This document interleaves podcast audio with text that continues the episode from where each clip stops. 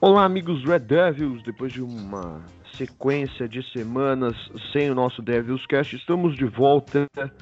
Hoje vamos falar sobre a vitória de virada do Manchester United sobre o Southampton. O jogo foi é, realizado fora de casa. O United vence mais uma fora de casa. Bruno Fernandes e Edson Cavani comandaram a virada do United. Antes de começar, temos um recado dos nossos patrocinadores. Foot Fanatics, você encontra a maior variedade em produtos oficiais do Manchester United na Foot Fanatics. Tem uniformes, bonés, jaquetas, bolsas, uniformes de treinos e muito mais. Foot Fanatics, a loja oficial dos fanáticos por futebol. Bom, para iniciar o programa de hoje, estou aqui novamente com a dupla Anderson dos Santos e Marcos Vinícius Gerê. Olá para vocês, né? Porque eu ia falar bom dia, boa tarde, boa noite, mas eu não sei que horas o pessoal está assistindo. Então, para ficar atemporal, olá Anderson e olá Marcos, tudo bem com vocês? Olá Arthur, olá Marcos, olá todo mundo. É, eu fazia antigamente assim, eu dizia bom dia, boa tarde, boa noite ou boa madrugada, mas é mais fácil dizer só um olá. É, o United vencendo, né, quatro vitórias aí nos últimos quatro jogos e hoje foi uma vitória com cara de United, com cara de Solskjaer e que não aconteça com mais frequências, porque é teste de cardíaco para o torcedor do United. Olá, meus amigos, nação Red Devil. É muito prazer estar aqui de novo para falar sobre o United com uma sequência maravilhosa dessa, né? Foram quatro jogos e quatro vitórias contra o Everton, contra o West Bromwich, contra o Istanbul Basaksehir e agora essa vitória contra o Southampton após sair atrás do placar, nós vamos falar disso. E assim, é um resultado, uma virada que empolga a gente até para falar aqui. Eu tava meio assim uh, no intervalo do jogo, e nossa, a gente vai gravar com a derrota desse jeito. Aí o time vira e empolga a gente para vir aqui para falar sobre o Manchester United. Exatamente. Bom, vamos lá contar a história do jogo. Jan Benarek abriu o placar aos 23, Ward Prowse vai e amplia os 33, então em meia hora de jogo, né, 35 minutos quase, o United já estava com dois atrás. Daí pro segundo tempo, o Dean Henderson entrou no lugar do De Gea e o Cavani entrou no lugar do Greenwood. Daí, com quase mais ou menos 14, 15 minutos, Bruno Fernandes é, diminui 2 a 1 com a assistência do Cavani. Aos 74 ali, vai mais ou menos quase 30 minutos, Edinson Cavani empata e praticamente no último lance, no finalzinho do jogo, aos 47 do segundo tempo, Edinson Cavani vai e vira para o Manchester United 3 a 2 uma vitória importantíssima, a quarta vitória do United em sequência. O time começa a embalar na temporada, um resultado muito importante na Premier League que faz o United lutar pelas cabeças. Anderson, você chegou a achar que ia ser mais um daqueles dias difíceis que a gente está acostumado a ver nos últimos 7, 8 anos? E sim, inclusive quando sofreu o segundo gol eu pensei, ah, cara, não dá. Não dá, a equipe não está fazendo nada, não estava conseguindo atacar. Tinha tido uma oportunidade no começo, aos seis minutos, com, com o Greenwood, é, recebendo um passe do Alex Telles. E depois Teve um lance com o Bruno Fernandes que desviou na, na zaga e passou muito próximo à trave. Mas o United não estava conseguindo encaixar nada. O Southampton também não estava conseguindo fazer essa partidaça. Primeiro gol, quer dizer, na verdade os dois gols foram em bolas paradas. Primeiro no escanteio o segundo numa cobrança de falta que eu não sei se foi falha do De mas sei lá, é porque falar assim é muito fácil. É, a gente que não é goleiro, então Eu não, não, sei dizer muito bem se foi falha ou não, mas quando sofreu o segundo gol eu pensei, ah, vai perder. Se muito lutar, vai conseguir um empate, principalmente porque o meio de campo não estava funcionando. É, o Rashford no ataque com o Greenwood também não estava fazendo muita coisa. O Southampton estava conseguindo é, defender bem e aí o United estava com muita dificuldade na, na, transição da bola e acabou atrapalhando muito o primeiro tempo. Até o, os gols na segunda etapa, o United não, não foi aquela partida que, que o time estava jogando bem, mas conseguiu a, encontrar as oportunidades de fazer os gols. Mas foi, foi bem sofrido e até o, depois do, de, de girar, eu fiquei pensando, ah, velho, só espero que o time não não recue muito e o Southampton encontre um gol aí, porque já foi complicado conseguir virar. Tomar um empate agora vai ser, vai ser péssimo para as pretensões do United. Gerê, você concorda, discorda? Qual é a sua visão sobre a partida de hoje para a gente que está gravando e a partir do dia 29 para quem está escutando no futuro? Bom, a gente tem que concordar, né? Porque é o boss. Primeiro de tudo é isso, é o nosso chefe. Mas assim, a análise dele é muito boa porque assim, o primeiro tempo foi um tanto aquém das duas partes. O Southampton marcou porque tem um, um gênio da bola parada igual o Ward Prose. Através dele saíram esses dois gols, né? O primeiro ali na cobrança de escanteio, aproveitando a altura do Bednarek no primeiro pau. E o segundo ali, ele cobrando uma falta bem. Só que eu achei. É, só vou discordar nessa questão do DG, porque para mim foi uma falha. Eu achei que ele foi fraco ao, ao tentar espalmar a bola, afastar a bola. Ele já meio que pulou ali, meio que quase dentro do gol já. Eu acho que ele podia ter feito essa defesa, porque eu acho que não foi uma cobrança tão forte. Foi colocada, bem colocada, mas não foi tão forte. E eu acho que ele chegou na bola faltou a questão de afastar essa bola do gol. Mas não conseguiu, paciência. É, mas assim, mesmo assim, ele, eles tiveram uma, uma chance de fazer o 3 a 0 e o DG depois fez uma boa defesa. Depois entrou o Henderson, mas assim, no segundo tempo, eles pouco criaram. O que eles criaram de chance ali foi tentando pressionar a saída de bola, mas quando o United conseguia sair dessa pressão, o United tinha até mais campo para poder atacar. Eu gostei muito do segundo tempo do Manchester United. Segundo tempo, depois que entrou Cavani, é uma crítica que eu até quero fazer ao Greenwood. Parece que ele não tá com aquela intensidade que a gente via na temporada passada. Então acho que não é hora dele ser titular. É hora do Cavani assumir esse espaço daqui em diante e, e ele tomar as rédeas desse ataque, porque é, a gente percebe que ele é o melhor camisa 7 do United pós Cristiano Ronaldo com sobras e olha que ele não fez quase nada ainda. Então assim, já tem uma expectativa alta sobre ele, porque ele participa de gols, ele participa da jogada, ele perde a bola, ele volta para tentar recuperar essa mesma posse. É um tipo de mentalidade que o time precisa. E que bom, que bom é ter Bruno Fernandes e Edson Cavani no time, porque essa virada não poderia acontecer sem a participação exclusiva dos dois. Eles realmente foram os, que condicionaram o time a chegar nessa virada. É claro que a gente tem que destacar alguns outros jogadores, né? O Fred fez uma ótima atuação ali no meio-campo. O Van de Beek é muito bom na distribuição, ele não prende bola, ele gosta de soltar a bola muito rápido. Ah, o Alex Telles pelo lateral esquerdo, o Van Bissaka pela direita. Então a gente tem alguns destaques. Mas assim, sem dúvidas, Cavani foi o melhor do jogo. Dois gols, uma assistência e a torcida em êxtase por ter um camisa 7 que honre de verdade esse posto, essa camisa que é tão importante para o Manchester United. Que bom é ter Edinson Cavani. É isso aí, cara. Bom, não é muito difícil ter passado a ser o melhor 7 depois do Cristiano Ronaldo, né? Tivemos cada coisa vestindo a camisa 7. Tivemos até o Valência de ponta direita usando a 7. Mas enfim, vamos lá, cara. O United teve. Acho que o motivo da virada foi a mentalidade vencedora que o Solskjaer implementou e que alguns dos jogadores do elenco já têm. Você concorda com isso, Gerê? Quem que você vê tendo essa mentalidade de United, essa mentalidade que foi implementada por Sir Alex Ferguson nas últimas décadas no clube?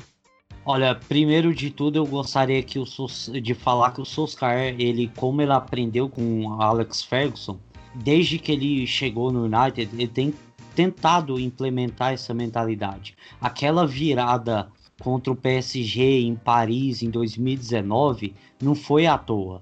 Ela aconteceu surgindo principalmente através de Solskjaer. Mas depois da adição de Bruno Fernandes no time, eu não tenho dúvidas que ele tem essa mentalidade assim latente, sabe? percebe não é nas, nessas vitórias. Nessas vitórias a gente é mais fácil perceber, mas é quando o United perde, é quando o United empata. Você, aí é que você percebe que ele tem essa gana por vencer, essa gana por marcar mais gols e mais gols e mais gols. Ele quer que o, que o United vença, não importa a, que ele marque ou, ou, ou, que ele dê assistência, ele quer que o United vence. Então ele se esforça por isso. Ele não tem medo de arriscar passes difíceis, não tem medo de arriscar chutes de longe. Ah, é isso que o United precisa para poder vencer. Quem vence no futebol é quem arrisca, quem abre mão da, da mediocridade para poder buscar esse resultado que é mais difícil. Então, isso a gente enxerga no Bruno Fernandes.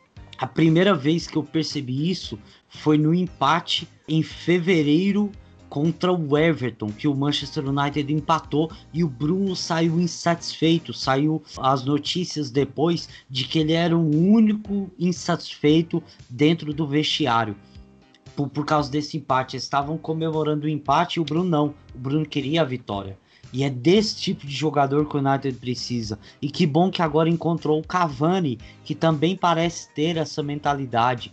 Então, quanto mais jogadores do United tiver com essa mentalidade, com certeza nós vamos ficar mais próximos das vitórias e também dos títulos. É, Anderson, você concorda? Vê algum outro jogador, seja essa figura? Segura de querer vencer toda hora? Você acha que falta alguém para dividir essa responsabilidade com o Bruno? Qual que é a sua opinião sobre a situação? Primeiro que o, o falou que eu sou boys e eu não sou boys. É, segundo que assim, não tem nem o que discordar dele em relação ao Bruno Fernandes. Ele, inclusive no jogo de hoje, teve uma bola que ele deu um passe para o Van de Beek e aí o Van de Beek desistiu da, da jogada e não foi para cima do goleiro o Bruno Fernandes fez a pressão e o goleiro repôs a bola em jogo e aí a câmera filmou ele falando alguma coisa lá pro, pro Van de Beek com caras assim de poucos amigos, né? Mas eu vejo que falta alguém para dividir essa responsabilidade com ele, não de ser um cara assim que parte para cima, mas dessa vontade de estar tá vencendo, né? Eu acho que o que mais se aproxima dele é o Fred. O Fred, por mais que o jogo dele seja mais escondido, né? O pessoal costuma criticar o Fred, eu não consigo entender. Porque o jogo dele é mais de desarme, é mais na, na parte de criação. Quer dizer, uma, um setor antes do de criação, né? E ele fica um pouco meio que escondido. Assim, quando tem gol, essas coisas, dificilmente ele é o jogador que dá o passe para o gol, mas na grande maioria é ele que inicia a jogada. Mas eu vejo muito o Fred reclamando de postura de jogadores em campo, é, o Bruno Fernandes ele tem essa coisa assim de ser capitão, acho que é uma coisa dele mesmo. Ele, ele quer sempre vencer, ele, ele nunca está satisfeito. E uma coisa que também causa um pouco de preocupação é porque quando ele não vai tão bem, o time não rende. Foi assim contra o Istambul Basaksehir, foi assim contra o Arsenal, assim outras partidas. Claro que não dá para ele ser bem em todas as partidas. E aí a gente precisa que o time também saiba jogar sem ele estar tá cobrando, sem ele estar tá no, no, melhor dia dele. E infelizmente eu não tô, não tô vendo muito disso no, no elenco, né? O Cavani, ele, ele tá fazendo uma temporada, eu vou dizer, até que legal. A partida de hoje foi, foi assim, foi um ponto fora da curva. Muita gente estava até falando, né? É um absurdo ele estar tá no banco, mas a galera também tem que entender que ele passou muito tempo sem jogar eu acho que a última partida dele foi em março ou em fevereiro, eu não, não recordo. E aí ele passou muito tempo sem jogar, então já tem 33 anos, teve que continuar treinando, teve que pegar ritmo de jogo. Isso era visível nas outras partidas que estavam faltando, mas hoje ele foi também um pouco de Bruno Fernandes, né? De cobrar, de estar tá atrás, de tentar, de arriscar. Ainda bem que deu certo, porque ele conseguiu participar dos três gols, com assistência e dois gols. Então eu acho que o Cavani é o que mais se aproxima de ter essa garra né, que o Bruno Fernandes tem. Isso aí. E o próximo jogo do Manchester United é na quarta-feira, dia 2 de dezembro, contra o Paris Saint-Germain. O jogo dentro de casa, o penúltimo da fase de grupos da Champions League. Se o United ganhar, já se classifica para as oitavas de final. É uma classificação que já poderia ter vindo se não tivesse o resultado negativo para Istambul Basaksehir na Turquia. Mas não vamos falar disso, vamos falar do próximo jogo. Se o United vencer, está é, na próxima fase, mas vai enfrentar um PSG finalista da última edição, é, precisando muito do resultado, da, já que tem duas derrotas. O grupo está todo embolado, um resultado negativo para o PSG é, vai custar bem caro, então vai ser um jogo muito complicado. As duas equipes tentando a vitória. Gerê, como que você vê o jogo de quarta-feira? Qual que é a sua expectativa? Olha, a expectativa é grande por uma grande partida, né? É um embate assim que já era muito esperado ali na primeira rodada e que nós conseguimos vencer uma boa estratégia do Solskjaer e, e o time é, rendendo bem naquela proposta de jogo. Foi um jogo assim que trouxe muita emoção para a torcida do Manchester United.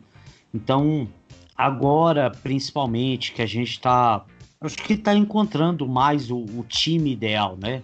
Porque nós temos aqui a, a, a confirmação de que o Fred é titular, nós temos aqui nos últimos jogos o Van de Beek sendo titular, jogando muito bem. O Cavani, é, como o Anderson disse, sobre essa questão do ritmo, ele tá pegando esse ritmo. Hoje já, com, já conseguiu a, entrar muito bem e render muito bem. Nós temos o Bruno Fernandes em alta. O Rashford na Champions está jogando bem demais. É, ele é um jogador decisivo, tem muita velocidade, tem drible. A defesa eu acho que está se acertando um pouco mais. A gente está conseguindo isso. Agora nós temos o Alex Telles firmado na lateral esquerda. O Van Bissaka já é um, uma unanimidade no, ali na, na lateral direita.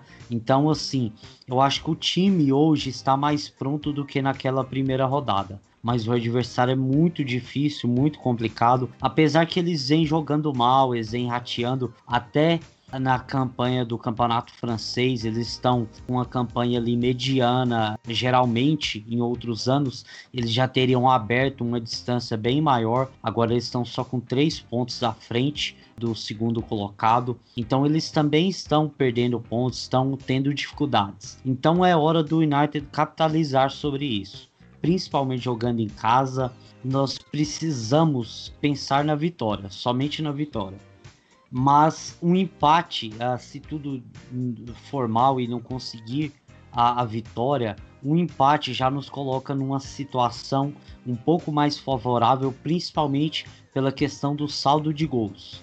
O saldo de gols pode nos ajudar nessa questão. Mas é, é o melhor é tentar essa vitória, porque aí você já praticamente tira a possibilidade do PSG de classificar, então você já tira o adversário lá na frente. É um time que foi para a última final da Champions, então a oportunidade de eliminar no quinto jogo um time do, da, da força do que o PSG tem é muito importante para o United. Então espero que vença, que confirme essa primeira colocação para a gente poder, enfim, voltar a ter grandes noites de Champions em Old Trafford. Isso é fundamental para o tamanho do Manchester United. Anderson, sua visão do próximo jogo do Manchester United que pode render uma classificação adiantada para as oitavas de final da Champions League. Inclusive, eu tinha feito antes da, da partida contra o Istanbul Basaksehir, eu tinha feito uma, um post lá no Twitter, no nosso Twitter, né? falando que o United poderia chegar no jogo contra o PSG já classificado. Mas aí o United vai e é derrotado pelo Istanbul Basaksehir. É uma equipe que com a vitória né, ainda tem chance de se classificar. É muito improvável que isso aconteça. Mas o importante é que o United consiga vencer o PSG, que assim como o Gerê falou, não vem tão bem, né? Teve uma derrota e um empate no, nos últimos jogos do campeonato francês. Isso é bom para o United porque a part... primeiro que a partida é em casa e o United vem numa sequência boa, né, de jogos em casa por competições é, internacionais. Venceu o RB Leipzig por 5 a 0 e depois meteu um 4 a 1 no Istambul. Então, se conseguir meter um 3 a 0, um 3 a 1 já tá bom. O importante é vencer porque dá uma tranquilidade para a última partida É, pode até testar alguns jogadores lá.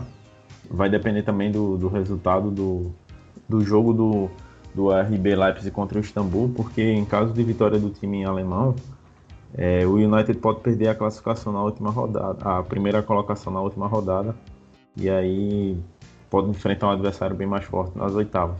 Mas o importante é que o United consiga manter essa, essa boa sequência, né? As duas primeiras partidas foram muito boas. Na terceira contra o Istambul a equipe acabou dando uma, uma vacilada, mas já se recuperou. E aproveitar também um, um péssimo momento do PSG, né? A equipe foi finalista da última Champions, mas nessa temporada algo começou um pouco errado e a equipe está tá indo bem mal. Então é tentar aproveitar isso, aproveitar o embalo das quatro vitórias, aproveitar que o Cavani é, jogou muito bem hoje, torcer para que ele consiga é, manter a escrita da lei do ex, garantir a vitória do United. Primeiro porque avançar na Champions no grupo que o pessoal dizia que o United ia brigar por uma vaga na Europa League e se classificar como primeiro eleva a moral dos jogadores, passa uma confiança ainda maior. Também passa tranquilidade para o Solskjaer, que vinha sendo bem criticado e agora parece que colocou a equipe no, no rumo certo e torcer para que a gente possa fazer uma boa campanha da Champions, quem sabe até pensando em chegar em uma final.